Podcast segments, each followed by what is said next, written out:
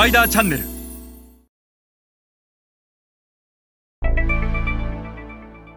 皆さんこんにちは。スパイダーの森部です。え今日は消費財メーカーにとっての輸出ビジネスからチャネルビジネスへの転換についてお話しします、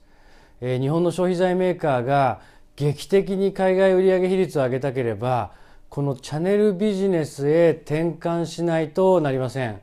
えー世界で成功している消費財メーカーは一社の例外もなくこのチャンネルビジネスに転換しています。今日は消費財メーカーにとっての輸出ビジネスからチャンネルビジネスへの転換について一緒に学んでいきましょう。後ろの図は輸出ビジネスから、えーチャンネルビジネスに消費財メーカーがいかに転換をしていくかそれを解説した図です。まず輸出ビジネスとはどういうものなのか。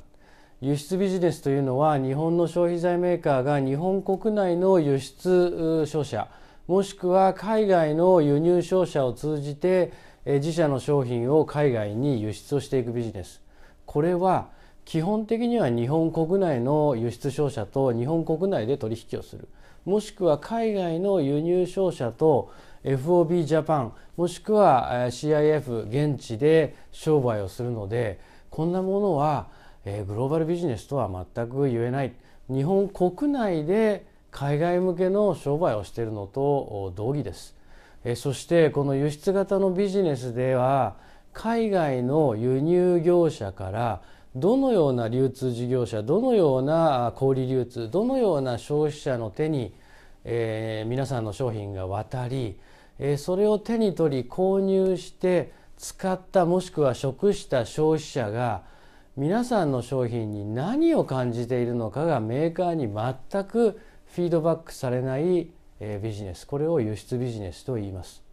現在海外に輸出をしている消費財メーカーのほとんどが自分たちの商品が一体どのような流通事業者を通じてどのような小売りにどのように陳列されどのようなイメージを消費者に持たれてどのような消費者にそれが買われているのか、えそれを理解しているメーカーはあほとんどありません。一方でこのチャネルビジネスというのは輸出型であろうがあ原産原販型であろうが基本的には現地のどのような流通事業者に渡りどのような小売流通にどのように並べられどのような消費者がそれを買って使って食してどのような気持ちになっているのかをメーカーが理解するビジネス。輸出型ですから基本的なビジネスモデルとしては輸出型。ただチャンネルビジネスをやってる。そして消費財メーカーは最終的には原産原販型のチャンネルビジネスをやらない限り絶対に現地で大きなマーケットシェアは取れない。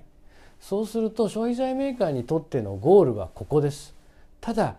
ここに行くということは工場への莫大な投資がありますのでやっぱりある程度ステップを踏んでいかないといけない。しかし輸出ビジネスから脱却できなければマーケットシェアはある一定以上突き抜けません。えしたがって消費財メーカーはいかに輸出型のチャンネルビジネスに移行できるかこれが大変重要になります、えー繰り返しになりますが消費財メーカーにとって重要なのは現在の輸出ビジネスからいかに輸出型のチャネルビジネスに転換をしていくか、えーこれが強いては原産原販型のチャネルビジネスにつながります。